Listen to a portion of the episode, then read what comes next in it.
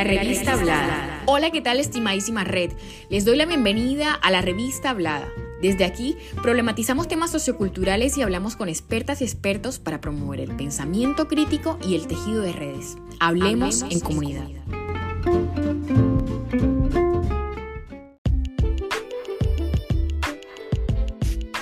Genial, Martí, me, encantó. Eh, justamente ese mismo llamado de honestidad que podemos ver en El Camino al Fracaso, lo encontramos en Enrique. Eh, cuando leí El Camino al Fracaso fue como que me transporté a, ese momento del grupo de lectura en donde estábamos con nuestras amigas y amigos ahí compartiendo. Se me metió tanto en el cuerpo esto de la honestidad, se me metió tanto, tanto en el cuerpo, que me gusta pensar que puedo saber cuando un escritor o una escritora no es honesta o no es honesto o sincera en su obra. Y creo que sí, que, que cuando un poeta escribe poemas, poco honesto se nota. Es una sensibilidad que creo que tengo como, como lectora y puede ser producto de una alucinación. Esto no es ninguna cosa mm, probada, simplemente es la sensación que me da. Eh, puede leer, por ejemplo, a Ida, Vilariño, que otra vez la menciono, una puede leer a Pizarnik, eh, una puede leer el poema Me viene días, una rima política, que también, de César Vallejo, que también nos enseñó Eduardo, nuestro Eduardo. Y se notan todos esos valores, se nota la honestidad. Sin ir tan lejos, vuelvo también a mencionar a Cindy Herrera porque es grandiosa. Y una puede leer a Adela, que la leímos en el club de lectura, y wow, es supremamente honesto todo lo que se dice en, ese relato. Es tan honesto que hiere y que te da un par de, latigazos, ¿no? Porque sientes un, montón el dolor eh, y la angustia de Adela, que se entrelaza un montón con ese gozo que ella quiere, eh, que ella quiere tener, que ella quiere seguir transitando. Es súper honesto para mí, en ese mismo sentido, el camino al fracaso es súper honesto y a su vez es muy atrevido, como cuando dices que Bukowski escribió unos versos de más, eso me pareció como tan... Claro, cuando lo leí fue como, pero ¿qué está diciendo este hombre? O sea, no, no comprendo qué está diciendo Martín de Bukowski, hasta que leí, ¿no? Y dije, claro, mm, efectivamente, otra vez vuelvo con lo mismo, con lo que platicaba con Ariel, ¿no? ¿Cómo no es verdad esto? Es que toda la razón. Entonces, hablando, hablando un poco de, versos, eh, me gustaría saber dónde encuentras tú la poesía. Bueno, esto lo puedo, lo puedo llevar eh, desde lo literario, pero creo que más importante, o yo eh, pienso que más importante también en la vida, en, lo cotidiano. Si bien los libros forman parte de la vida, por supuesto, y, y es innegable que uno encuentra la poesía en los poemarios, en, la, en las novelas, en los cuentos, siempre tienen un, un, grado de poesía, sobre todo esto que se dice de que un buen poeta siempre suele ser un, buen prosista, pero un buen prosista no necesariamente un buen poeta. pero bueno, llevándolo a la, a la, vida, lo que, de lo que uno se nutre eh, en, la rutina, digamos, em, a mí se me viene, por ejemplo, eh, esas impresiones por ahí que son que nos, que nos atraviesan, que ni siquiera las esperábamos. No sé, se me viene un ejemplo ayer de, cómo me sorprendió la muerte, em, cómo me impactó la muerte. Estaba, eh, escuchaba una historia sobre un hombre que decía que estaba triste porque acababa de perder a su, a su mujer, digamos. Y, y a mí como que me... Yo sentí algo ahí en ese momento como que dije, qué absurdo perder a alguien como que, como que no pensé en la muerte en ese momento, porque dije, bueno, no venía pensando en la muerte y en ese momento como que me impresionó el hecho de pensar en perder a alguien, como si, como si la vida en pareja, como si la vida en general fuera eh, esperar eh, en el andén ahí a que, llegue un tren a, buscarnos. Entonces como que me pareció absurdo y me, impresionó esa imagen de, de, la pérdida y como que de cierta forma vi poesía ahí. Después también pienso que mm, eh, me acuerdo de otra impresión que tuve. Eh, doy algunos ejemplos como para, como para ilustrar por ahí de, cómo, de cómo la vivo. Em, pienso una vez que, había salido a correr de noche Y, bueno, y, me metí por un barrio eh, que no andaba nadie, digamos. Y en un momento iba corriendo por el cordón de la calle y adelante mío veo eh, que una rata empieza a correr sobre el cordón. Una rata. Eh, iba adelante mío, pero estaba espantada la rata y, yo seguía corriendo y ella iba sobre el cordón hasta que llegó a una alcantarilla y se metió. Y, en ese momento yo me acuerdo que se me, vino automáticamente la, pregunta a la, a la cabeza de qué culpa tiene la rata. O sea, es como que me conmovió en ese momento la rata y yo no sabía por qué. Fue, fue como que me conmovió y me preguntaba eso. Es como que la rata también estaba espantada de mí, decía yo. Entonces yo me sentí un poco rata en ese, en ese momento. Pero ese, tipo, ese tipo de impresiones que, nos asaltan, digamos, eh, son cosas que, uno no puede explicar con facilidad.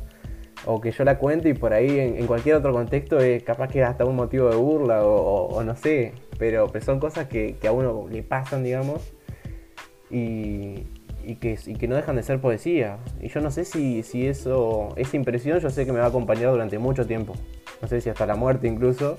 Y no sé de qué forma o qué efecto puede tener sobre mi, sobre mi literatura, digamos. No lo sé. Capaz que en, algún momento se me ocurre escribir un poema y es sobre esa impresión en particular. No lo sé. O un cuento, no sé.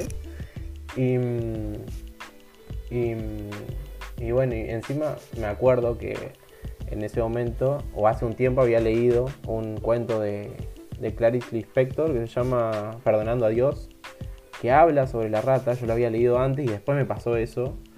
Y entonces, de cierta forma, supe que se relacionaban esas cosas. Eh, pero son cosas que uno no se espera y que no dejan de ser poesía. Y mm, también lo vivo, lo viví mucho, mm, justamente esto de, que te contaba en el, en el equipo de fútbol que jugaba, eh, que es de hace poco, pero que bueno, se dio la circunstancia de que compartía la cancha con mi hermano. Y a mi hermano le encanta el fútbol desde, chiquito, digamos, mucho más que, a mí. Él eh, quería ser jugador y todo. Y, entonces para, para, mí el hecho, el hecho de compartir la cancha eh, es como que a veces tenía que, apagar esa sensibilidad, digamos, para poder jugar al fútbol, digamos, porque si yo me detenía ahí es como que era...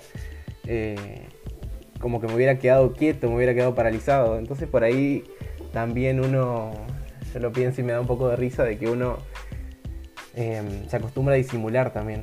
Se acostumbra mucho a disimular, porque va viendo la belleza por ahí o, va siendo asaltado por impresiones y, y tiene que andar con la misma cara de siempre, con la misma seriedad o como te contaba en la facultad, porque también a veces una impresión así aparece por un en el laboratorio viendo por el microscopio, porque ve un tubo de, un tubo de ensayo, digamos, y, también, o una pregunta que aparece. Entonces yo creo que, que un poco la, en la vida cotidiana me, pasa así, digamos, em, con distintas impresiones. Em, que, aparecen en el día a día, o una charla con un amigo, o, en la misma escucha.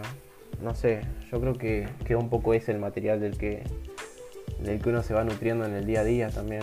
O, con mi perro, como te contaba, por ahí uno, eh, como que yo por ahí vengo cada, cada dos semanas y, es distinto. Otra impresión era esta, que, mm, que por ahí uno puede hablar por WhatsApp, puede hablar por, puede conversar con su familia, con sus amigos, con todos, em, pero con un animal uno no, no, no habla. Eh, entonces, el único contacto que uno puede tener con un animal es en, presente, digamos, en el mismo espacio.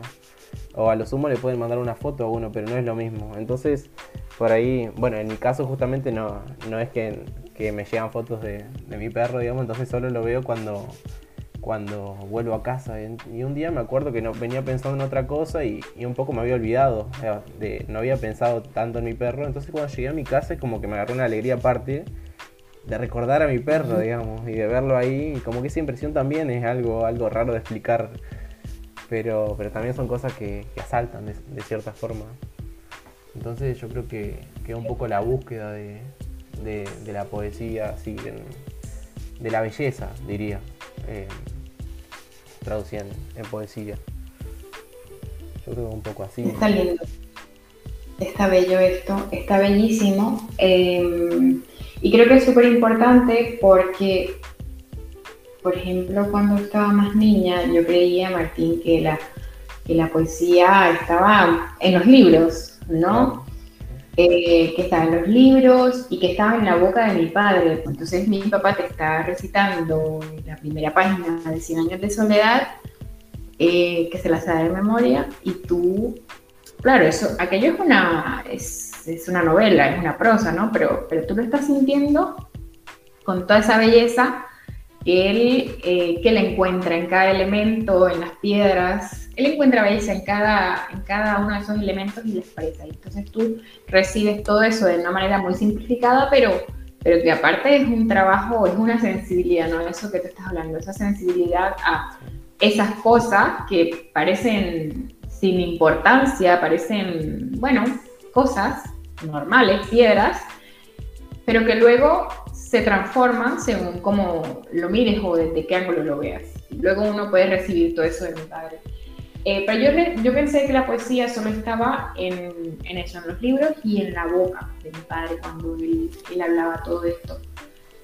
Y eso hizo que a los poetas, a las poetas, yo las pusiese en un puesto súper alto, ¿no? Como que inalcanzable, como que los llenaba de, de muchas virtudes que no eran mortales, digamos.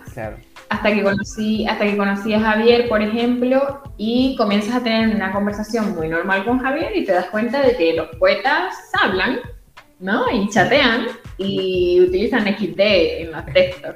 Y comen, y duermen, claro. Claro, efectivamente. Y eso lo hacemos muchísimo, como que deshumanizamos un montón a, a los artistas, a las artistas, pero en mi caso particular era con, con la gente que, escribe poesía.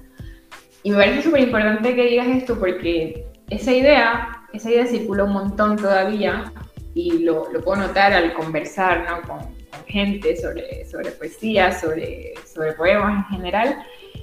Persiste la idea de que, de que, de que los poemas son una cosa que no es de este mundo y que no podemos tener como la facilidad de, primero tener la sensibilidad y segundo escribirlos, o sea, escribir poemas, de ponerme a escribir poemas. Entonces creo que es como una manera, escuchándote, es una manera de bajar todo esto a, a, nuestro plano y decir, bueno, es que desde la cotidianidad también podemos experimentar un montón de sensaciones y traducirlas a, a ese lenguaje que es maravilloso. Entonces, gracias por, por esa súper respuesta me quedo como súper satisfecha con, con, esto que acabas de decir. Y entonces, hablando de Rilke, que también me pareció, me pareció como espectacular cuando conocimos a Rilke. Bueno, conocer a Rilke fue genial para mí, pero conocer a Rilke con ustedes fue como wow, porque le dimos un montón de lecturas diferentes y ese enriquecimiento es, es maravilloso. Entonces, eh, Rilke dice, o decía, ¿no? que todo es gestar y parir, o de gestar y parir. Y cuando eso se me metió en el cuerpo, porque también intento meterme muchas cosas al cuerpo, o no intento, se me meten al cuerpo, cuando, es, cuando mi cuerpo asimiló esto, ¿no? Lo entendió de una manera genuina, real, que todo es gestar y parir, y que a veces queremos parir sin gestar, me pareció no, como que fundamental, hizo un clic tremendo en mi vida. Desde tu experiencia, Martín, ¿cuál es la diferencia entre gestar un poema y gestar un relato, por ejemplo, gestar un cuento? ¿A qué, se ¿A qué te enfrentas tú como escritor en esos dos contextos que parecen diferentes? Claro. sin duda, para mí son cosas muy distintas. Eh, sobre todo cómo, cómo aparecen en, en la cabeza o en, el cuerpo más que nada, por ahí. Eh, y bueno, también eh, por ahí aclaro que no me considero poeta, si bien escribo poemas, pero siento que, que hay algo, no sé, de, técnica o, o, de, o que tiene que ver con la edad, no sé, que, que bueno, es como que también poeta siento que, que, a ese lenguaje o a esa capacidad de transmitir, eh, no sé si ha llegado alguno de, de, mis poemas, la verdad no lo sé.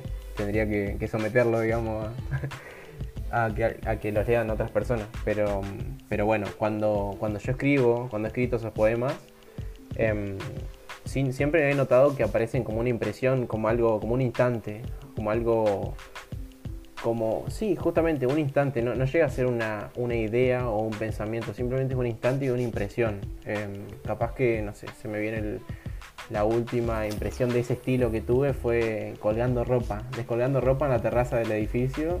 Es como que hubo una imagen ahí que dije, esta impresión la podría em, desmenuzar en un poema, digamos. Em, me gustaría en, algún futuro. pero son como, como, como un momento, una imagen que uno lo, muestra de alguna forma, o, las cosas que ve, los colores, en el caso de esa vez que estaba descolgando ropa, digamos. Pero lo que tiene por ahí es eso, que es un, instante puro o bien una pregunta y, desplegar una pregunta en forma de poema, en todo caso. Eh, con imágenes, con lo que, con lo que precise, digamos. Em, y después, por ejemplo, eh, también pienso en la diferencia entre los cuentos y las, y las novelas, que por ahí los cuentos a mí siempre se me vinieron como, un hecho, como un... ¿Qué pasaría si tal cosa pasara? ¿Qué pasaría? Em, sí, y, y, en muchos casos también noto que los cuentos em, tienen que ver con, bueno, yo en lo particular soy muy poderoso por ahí de, lo particular, de lo mío. Entonces me doy cuenta de que una estrategia de, mi mente, digamos, que, es mostrar algo que yo vivo o que he vivido en un cuento, o sea, traducir esa sensación en otra situación que no tenga que ver conmigo. Eso, eso me doy cuenta que hago mucho por ahí. Entonces, em, me pasa de cierta forma eso y después simplemente es mostrar a, ¿cómo es? a los personajes o, lo que requiera el cuento viviendo esa situación. Pero es un hecho que, ocurre y, se da de esa forma. Es como algo más, em, más fulminante, digamos. Y, en lo particular soy un poco metódico en general. Eh, en lo particular yo, pero en general de, de la generalidad de los cuentos que he escrito de, pensar en un, en un principio y en un final. Tratar de pensar en un final antes de ponerme a escribir y pensar un poco cómo se desarrolla. Justamente por esto que hablaba en una parte, creo, del camino al fracaso, de, que cuando uno no se sienta, de que cuando uno no piensa en un final antes, abre muchas puertas. Entonces después hay que ir cerrándolas. En cambio, cuando uno ya, ya tiene el final en la cabeza, tiene un poco que ver con esto que, en un ensayo de Poe habla de la unidad de efecto y de que, de que se escribe desde atrás hacia adelante. Creo, creo, que creo que ahí lo leí, no estoy seguro. Pero, pero como que tiene algo más de artesanía por ahí. Y, después pienso en la, en la novela, em, sobre todo en la escritura de la novela, permite otras cosas. Em, sobre todo por el, por el tiempo. Em, que no es lo mismo escribir un cuento, a lo sumo un cuento un poco largo puede llevar una, semana capaz, o uno mismo pierde intensidad si no le presta atención y, ya el cuento eh, pierde fuerza o ya uno no lo termina. Por ahí pasa eso a veces. Pero en la novela, si uno está comprometido con la novela, porque creo que eso es una de las partes fundamentales, estar comprometido, eh, si no se empieza a notar esa falta de honestidad también, eh, pero uno va eh, gestando ese mundo en, la novela y, bueno, supongamos que, lleva, no sé, un proceso de un año o algo así, uno empieza a, a, tomarse, aparecen ciertas licencias para, mostrar cosas o para encontrarse con pensamientos que uno tiene. Eso es lo que más, lo que más he notado escribiendo novelas. Que, mm, que como ya hay cierta complejidad que ya está en la cabeza de uno, en la memoria incluso diría, em, permite que, los personajes o, los pensamientos que, aparecen en esa novela sean más, eh, tengan cierta profundidad que no aparece en un cuento por ahí. Em, justamente porque hay una complejidad detrás que permite esas cosas y que, y que uno cuando se pone a escribir una novela está inmerso en un camino, en un mundo más, eh, más complejo también. Entonces es también más verosímil para uno a mí me pasa un poco eso y, y, el tema, de, sí, sobre todo el tema de la inmersión por ahí, que, que bueno, por eso también me parece un proceso hermoso el de escribir una novela, por el hecho de que, de que uno está en ese mundo. A mí me, pasa que, lo, vivo, digamos. Es como que uno empieza a imaginarse las calles, las casas, que capaz que después lo, lo ve un lector y se lo imagina de una forma completamente distinta, porque uno, es un, uno también es un lector de su novela mientras la está escribiendo. pero, pero bueno, en ese sentido creo que son, que son cosas distintas. Eh, que se viven de formas distintas también. pero bueno, son procesos que, se disfrutan mucho también. ¿Por qué, por Martín? Em, la lectura es, un ejercicio de empatía. Y sobre todo... Esta pregunta, esta pregunta, ¿sabes quién te la puedo hacer? Yo creo que em, pienso en Liz también pero no estoy seguro. Hemos hablado mucho sobre la, sobre la empatía. Sí, sí, sí. Y, sí, sí.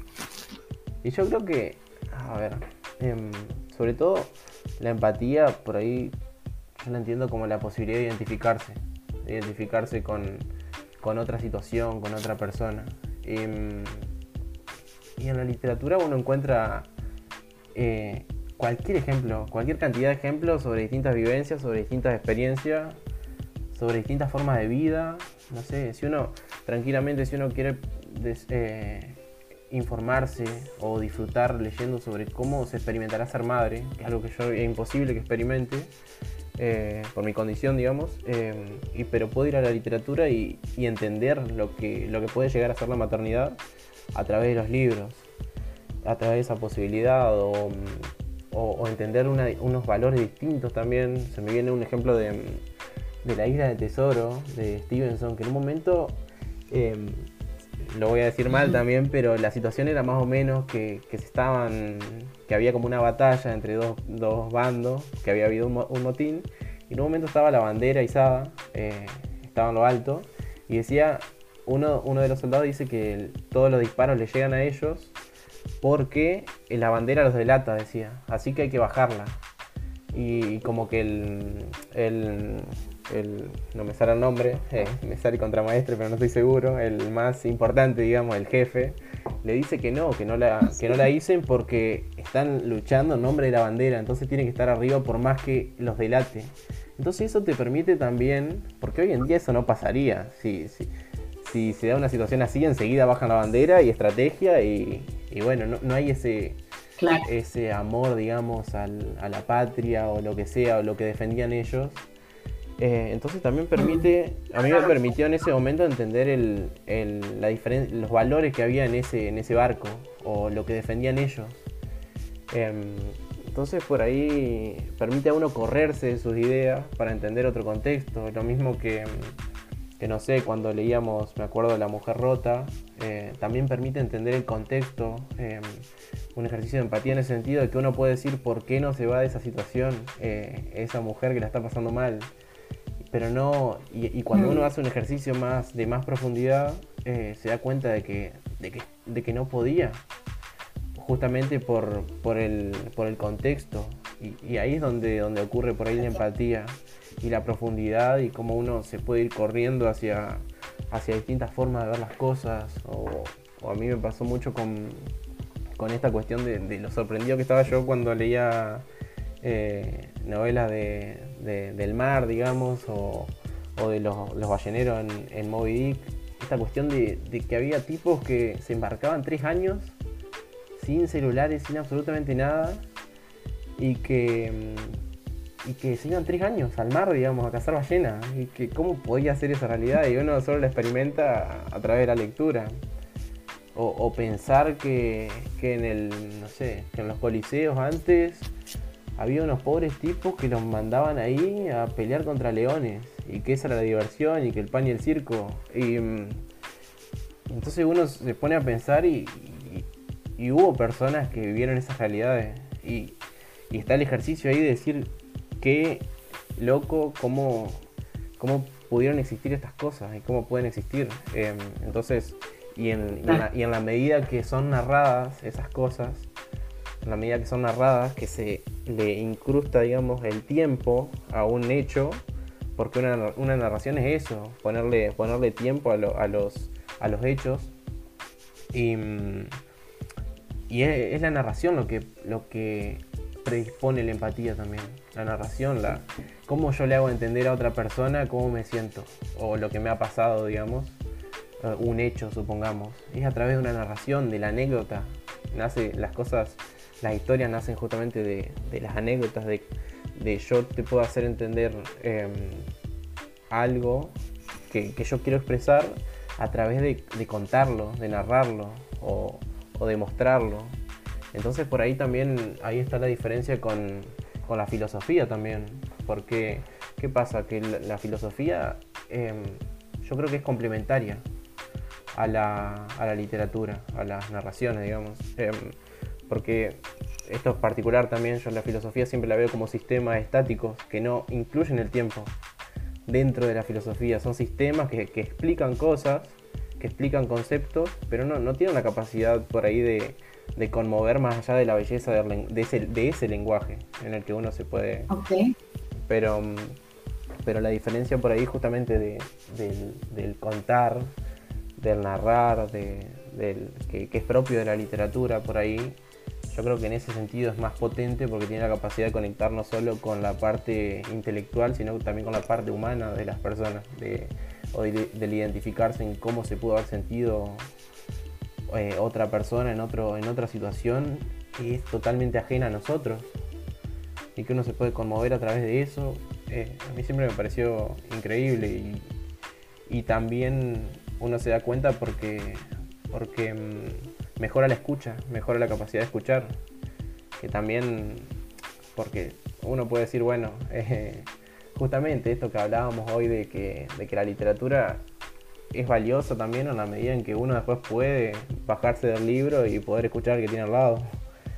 Poder ser un amigo, poder ser un, no, un lector del libro para adentro y de que simplemente poder decir para afuera, bueno, yo leí esto, vos que, vos que leíste. Y no, es, no, no es esa el fin, digamos, el fin es en todo caso poder, eh, además del, disfrute propio obviamente, el, poder escuchar también, porque no solo es narración lo que uno tiene enfrente en un libro, sino también lo que, lo que, lo que otro le puede contar a uno y, esa, esa capacidad por ahí también se agudiza mucho.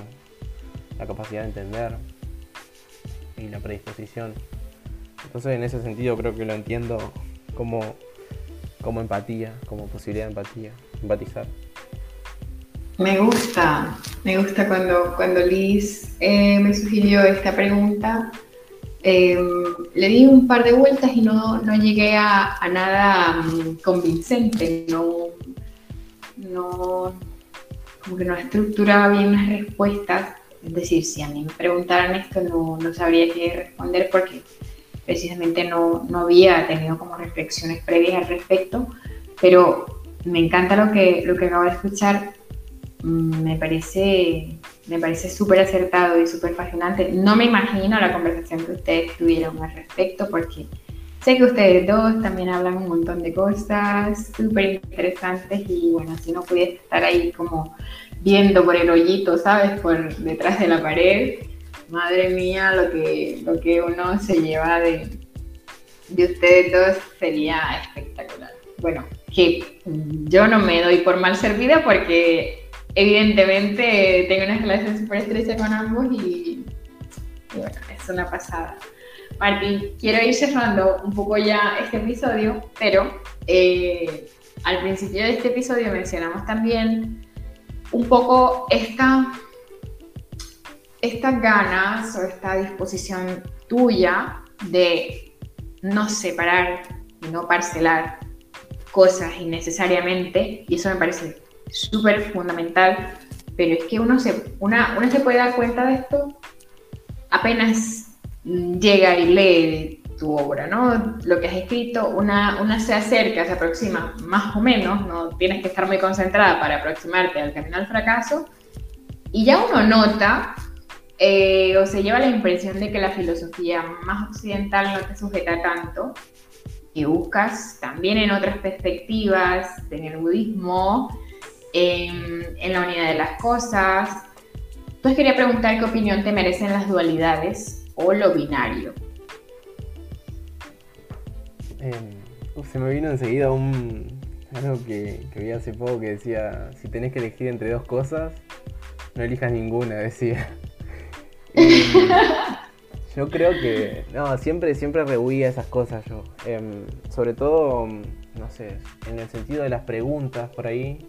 Hay muchas preguntas en la actualidad o formas de, de, manifestar los discursos, los discursos que son eh, más comunes, digamos, no me sale la palabra, lo, lo, socialmente aceptado por ahí, que predispone siempre a responder o a elegir entre dos cosas, entre, entre lo, dicotómico. Entonces por ahí eh, lo que a mí siempre me interesa es em, no, no, elegir una respuesta, sino analizar las preguntas por ahí. ¿Qué, qué, quiere decir esta pregunta? ¿Qué deja fuera esta pregunta por ahí? ¿O qué, o, cuando se para entre, entre estas dos cosas, justamente, ¿qué está quedando, qué está quedando al margen o qué se está invisibilizando? Entonces, em, un poco por ahí eso, o lo pienso em, en el sentido de, pensar en, la idea del progreso por ahí. Em, qué sé yo, hoy en día el progreso es válido, eh, uno lo puede entender para la ciencia, porque la ciencia se va, se va se van acumulando los conocimientos, las tecnologías van, van creciendo, pero ¿cómo uno puede hablar de progreso en términos eh, de humanos, digamos, del, experimentar, del, sentir por ahí? ¿O porque hoy en día eh, se dan niveles tan altos de, ansiedad o, índice de, no sé, depresión incluso, o, muchos problemas por ahí eh, psicológicos que, ¿Qué está pasando? Uno se pregunta por ahí. Entonces, mm. em, como que no me gusta, em, por ejemplo, eso, extrapolar el, progreso a, cuestiones que, no tengan que ver solamente con la ciencia, supongamos, con el conocimiento, y que eso va por fuera, digamos, de todo lo demás, de la ética, de las relaciones humanas. Entonces, por ahí la dicotomía yo creo que no tiene nada que ver con la humanidad, eh, con, la individualidad de las personas, digamos. Justamente por esto de que hablábamos, de que, de que somos contradicciones. Eh, entonces explorar un poco eso, o por ahí el, moralizar las cosas, moralizar los discursos. Eh, creo que en un libro de, Nietzsche, si no me equivoco, decía que, a ver, si, si la moralidad implica eh, justamente el, enfrentarnos con, con, con, las decisiones, enfrentarnos con nosotros mismos, entonces justamente el inmoralizar, el, el moralizar algo es inmoral. Porque si uno dice, bueno, esto es así o asá, blanco o negro, pero en realidad la moral, o sea, en realidad uno tiene que estar, em, no me sale la palabra, tiene que estar peleándose, digamos, con, las definiciones que van entre una cosa y, otra. Entonces, en ese sentido, si uno se pone a moralizar y dice esto es así, justamente es inmoral. Uno en realidad tiene que prestar atención a las cosas particulares. En, esos términos no hay generalidades, digamos. Eh, y es, por ahí responsable decir que hay generalidades en el sentir humano. Eh, si, si, A, entonces B, digamos, no, no puede ser así. Uno no puede dejar de escuchar a otra persona o minimizarla porque, porque debería, o dar un consejo como si fuera un, librito sagrado, ¿no? O sea, en, lo humano por ahí siempre se requiere lo, artesanal también, la atención. Em, em, justamente, que tiene que ver con, la dignidad, un poco. Respetar eso. Sí, me gusta. Fíjate que, fíjate que, eh, bueno, te contaba que estaba leyendo, bueno, estoy, estoy leyendo muy lentamente porque pues obviamente tengo que digerir todo eso y, y sentirlo porque estoy muy emocionada por esta lectura, me ha encantado. Y, y en esa primera parte Mm, que es sobre métodos de diálogo. En esa primera parte introductoria habla sobre la complejidad. Eh, y es espectacular, es espectacular porque dice, bueno, es que cuando, cuando hay un hecho social o cuando hay una circunstancia social, no nos podemos acercar a eso desde lo binario. Mm, ese hecho social necesariamente es complejo, es multidimensional y puede ser muy inestable porque como nuestra identidad también se va re... hay como una como una nutrición constante de elementos que lo hacen supremamente variable e inconstante. Entonces, es necesario que siempre veamos mm, lo que más podamos, claro, porque también compartía con Aida ayer que hay elementos de ese hecho social que no vas a poder ver, ¿no? Hay cosas que son muy borrosas eh, y otras que son porosas. Entonces, eh, intentar ver lo más posible, pero, pero siempre ampliando la visión, ¿no? Porque este, esta, esa dicotomía está, bueno, si eres blanco o negro, siempre pone a un grupo enorme, socialmente hablando, en aprietos, porque, y como, y, si no encajo en ninguno de los dos, ¿no? E incluso los que están en A o en B, pues ya se dividen en buenos o malos. Entonces, es, es tremendo, ¿no? Es como que mm, creo que es importantísimo entender que para, para los temas sociales eh, hablamos más de aproximaciones.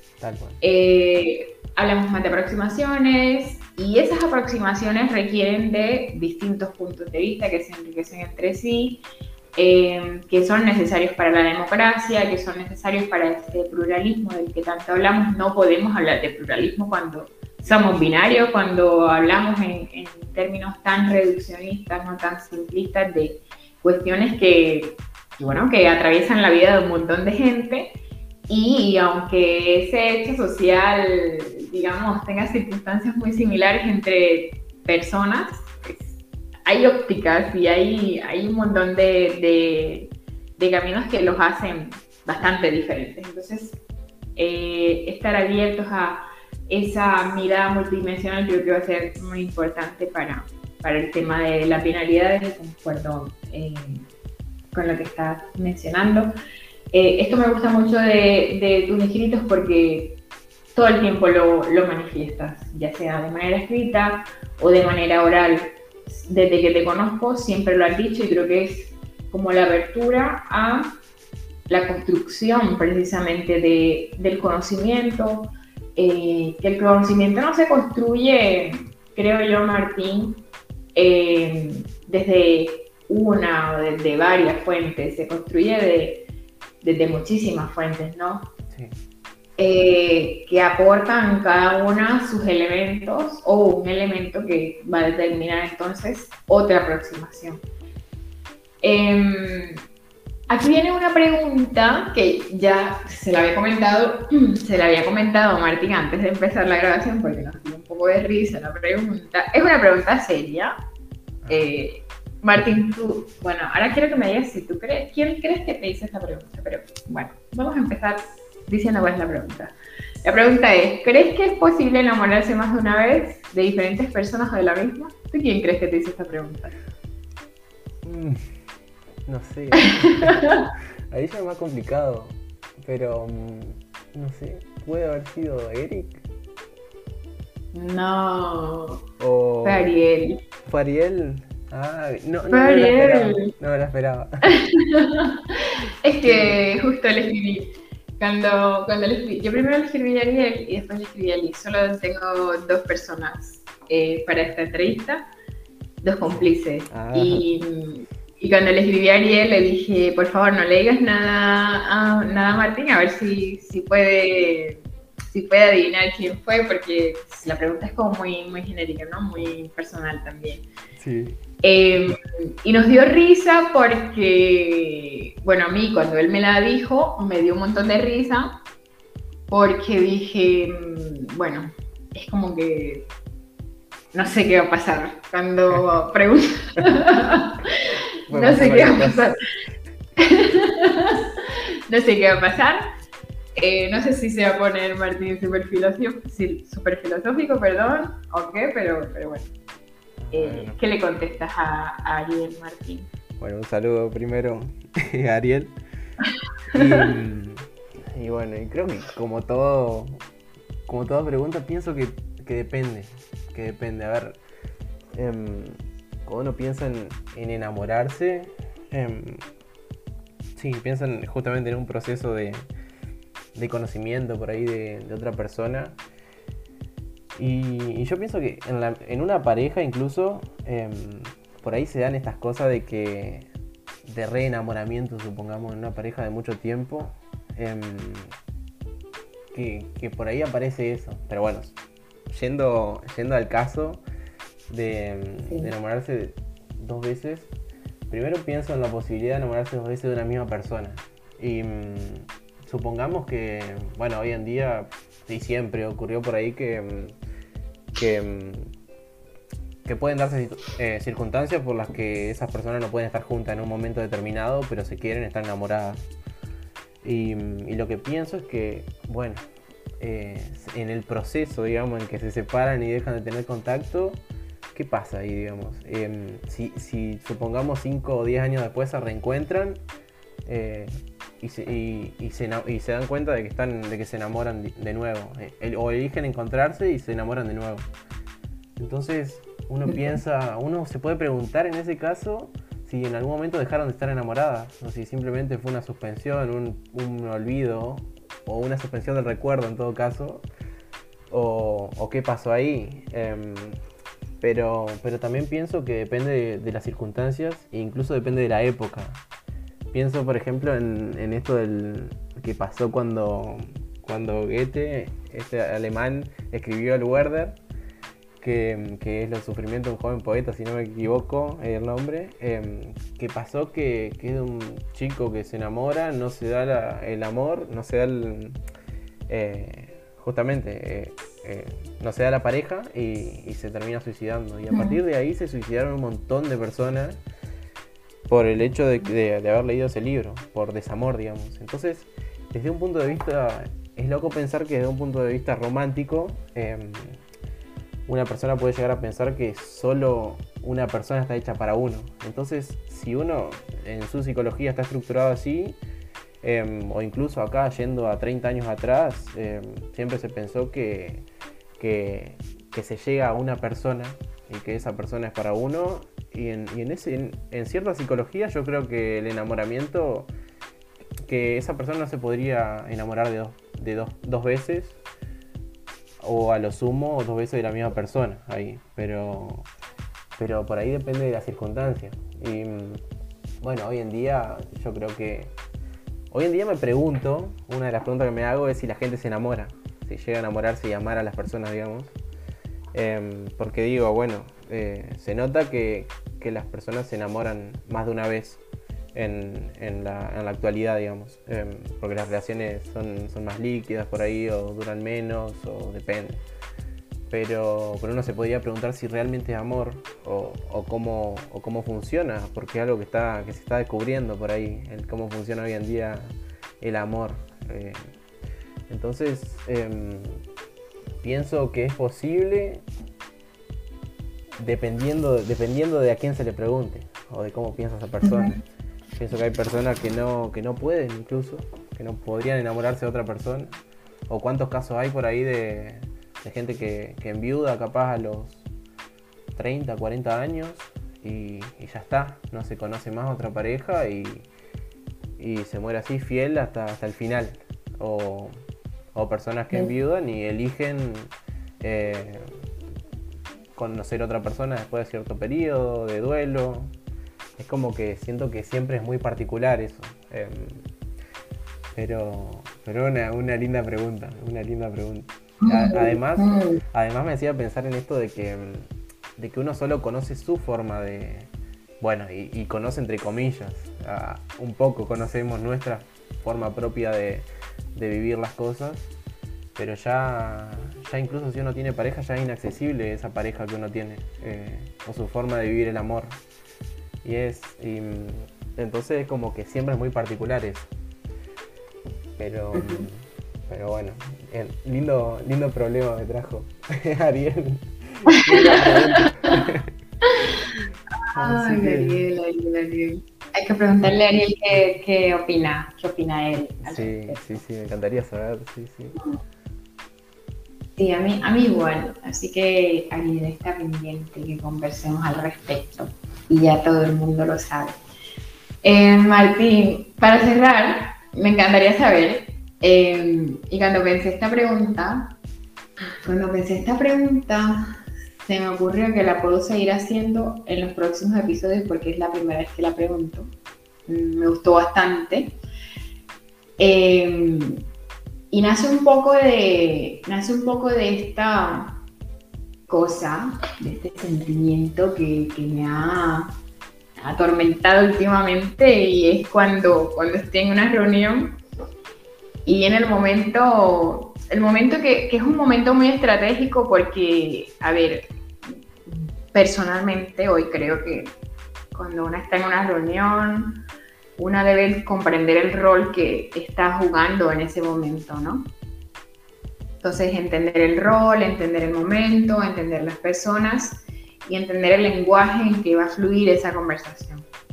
Pero hay momentos en que nuestro rol, por ejemplo, a mí cuando me invitan a cosas en calidad de la revista hablada, pues yo llevo a la revista hablada o la revista hablada me lleva a mí. En ese sentido, yo planteo cuestionamientos porque esa es la matriz de la revista hablada, cuestionar, pensar, pensar críticamente.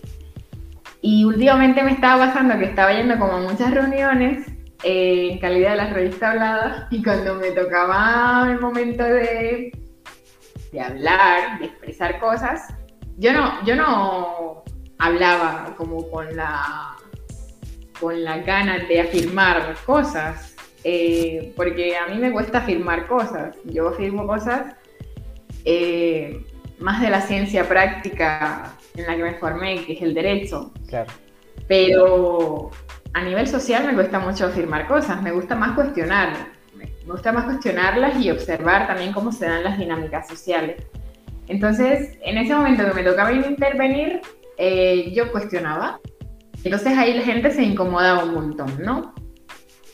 Y entonces, eh, a lo mejor en ese círculo determinado yo decía una cosa que, no está buena, o sea, que no es una opinión muy popular, digamos, pero era una, una pregunta válida, respetuosa, eh, una pregunta digna, pero que incomoda. Y me parece súper importante incomodarse muchas veces, ¿no? Entonces, entonces esa, esta pregunta surgió a partir de, esa incomodidad mía de tener que muchas veces censurarme a mí misma porque siento que en ese círculo mi pregunta no cabe.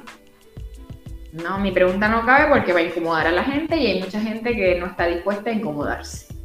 No, que está muy cómoda, muy, muy, no sé, muy lisa en sus planteamientos y cuando tú les propones un matiz, simplemente mm, lo descartas, ¿no? Entonces, la cuestión es, ¿tienes alguna opinión impopular? Esa, yo creo que normalizando Aquí, normalizando aquí las opiniones impopulares. Sí, Chicos, chicas, hay que normalizar. Bueno, la primera que se me viene es el, em, tema del, del humor por ahí en, en lo, particular, yo creo que, que mm, una opinión para mí es que el, que el humor hay que vivirlo como cada uno lo experimente. Eso puede ser impopular y, y, mm, y, ¿cómo es? Y a veces es como que digo, bueno, yo puedo, por mi tipo de humor, supongamos, con mis amigos qué sé yo, puedo ser, puede ser algo ofensivo, pero a la vez como que yo creo que el humor se debe experimentar. Y en todo caso, em, em, em, después, si una persona se ofende, digamos, yo creo que ahí hay que considerarlo, pero creo que el humor uno lo tiene que experimentar como cada uno lo siente.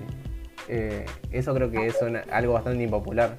Porque, bastante. Sí, porque bueno, eh, justamente porque pienso eso, que a veces uno lo experimenta así, pero puede ser ofensivo, pero uno o por ejemplo en un contexto donde no se lo conoce, donde no, hay, no se conoce uno con otros, entonces ahí como que, como que uno lo piensa. Pero, pero bueno, yo creo que esa es mi, mi, la más impopular, digamos, de, esto de que el humor lo tiene que vivir uno como lo experimenta.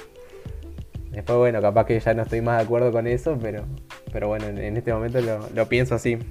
Está bueno poner por sentado, ¿no? Poner sobre la mesa que hay, hay cosas, hay ideas que son impopulares, que que a lo mejor mañana representen otra idea o construyamos otra forma de pensar sobre eso, pero hoy es así y en muchos momentos no nos podemos parar a reflexionar sobre todo, ¿no? Es como, a mí un día me preguntaron eh, qué opinión me merecía un tema, un tema súper sensible a nivel social, eh, y yo dije que no tenía ninguna opinión al respecto. Y ya esto fue como, como que esa respuesta no se esperaba porque, claro, como yo estoy involucrada en las revistas, esperan de mí cierta mm, capacidad reflexiva, pero que esa capacidad reflexiva se tiene que extrapolar a un montón de cuestiones que, que son ajenos a mi entorno y a mi capacidad de extenderme, ¿no? Claro, sí, sí. sí. Eh, yo creo, creo, que es muy importante que, que, sepamos que hay gente que simplemente no se ha formado opiniones sobre temas concretos en la vida. Tal cual. Y ahí por ahí lo, siempre para mí lo más responsable es uno decir, todavía no he reflexionado sobre eso. O justamente claro. lo que decías vos, no, uno no se ha formado una opinión respecto a eso. por ahí lo más, es más responsable que, que, intentar improvisar algo sin haber, sin tener una formación en eso, digamos, en ese momento. Estoy de acuerdo. Estoy totalmente de acuerdo. Martín, eh, no estoy segura cómo vamos a hacer esto porque, porque llevamos dos horas hablando. llevamos dos horas hablando. Todavía no he pensado si lo voy a subir en dos episodios o en un episodio. Yo creo que la gente nos escucharía en un episodio también. Pero bueno, ya, ya lo decidiré. Eh, me encantó. No sé, ¿cómo te la pasaste? Cuéntame cómo te la pasaste. No, lo pasé muy lindo, muy lindo. La verdad que estuvo muy bueno. Sale una parte sí. ahí que me trabé y que quedé como, ¿a dónde estaba yendo? Pero, no, me encantó, me encantó. Y, es como que me hice sentir muy cómodo todo el tiempo, o, o, con las introducciones de cada pregunta, es como que todo me ayudaba. Y, y bueno, bueno, y a su como te decía hoy, que, que, que es cómodo en el sentido de que sos amiga, colega, todo, y, y, uno se siente ya más o menos en familia casi. Así que. Qué bueno. bueno. ¿A vos qué te pareció? Qué bueno. A mí, a mí me encantó, quiero que sepas que seguimos al aire, por si, por si crees que no estamos al aire, ah. seguimos al aire. Sí. eh, a mí me encantó, creo que es el episodio en que más me sentido cómoda eh, todas las invitadas han sido espectaculares, pero como que, bueno, con Mariana, que fue la primera, eh, con Mariana fue súper complejo porque, claro, yo estaba en total confianza con ella, pero estaba como pendiente a todo lo técnico, a cómo, cómo iba a funcionar, eh, cómo se iba a escuchar, si los ruidos, si no sé qué, y estaba súper estresada. Con el Delis ya fue más tranquila. Y así, hasta llegar a ti, ha sido como que un soltar y efectivamente este ha sido el que más me he sentido yo, ¿no? Que estoy como libre. Em, entonces, muchas gracias por el espacio porque, nada, yo hoy me sentía como una persona más que está escuchando. Liz me decía, ay, qué ganas de escucharles y tal. Y yo, pues yo también tengo muchas ganas de escuchar ya. Así que me ha parecido espectacular. Me ha parecido espectacular esta noche. Em, quiero despedir el espacio y eso fue todo por hoy. Bueno, mm, de verdad que son dos horas hablando, hablando con Martín eh, sobre diferentes temas, eh, viendo un poco cómo piensa él. Esto no se queda aquí, ¿no? Es una conversación que, que continúa en comunidad, así que gracias por esta sesión, querido Martín. Ha sido un gusto, un gustazo conversar contigo. y también me sentí en familia, en amistad, en full confianza. Eh, ojalá les haya gustado a todas las personas que, que, nos escuchan. Les invitamos a seguir reflexionando, hablando sobre estas cosas. Y bueno, si hay alguna hay algún aporte, objeción, nota, lo que sea, comunicar, eh, comunicarlo a través de la revista hablada o a través de la, la cuenta de Instagram de Pueblo Lector. Nosotros siempre estamos como súper abiertas, súper abiertos a, a toda esa conversación. Así que nuevamente gracias Martín por el tiempo. Eh, te mando un abrazo súper fuerte. desde Portugal. gracias a vos, Joeli. Y bueno, un abrazo muy grande por allá, que siempre han sido virtuales. sí. Y bueno, espero que, bueno, que se disfrute mucho desde, el otro lado, en, sea en la plataforma que sea y en el momento y en el lugar que sea. Así que bueno, muchísimas gracias por, por este espacio. Gracias a ti, Martín. Chao, chao.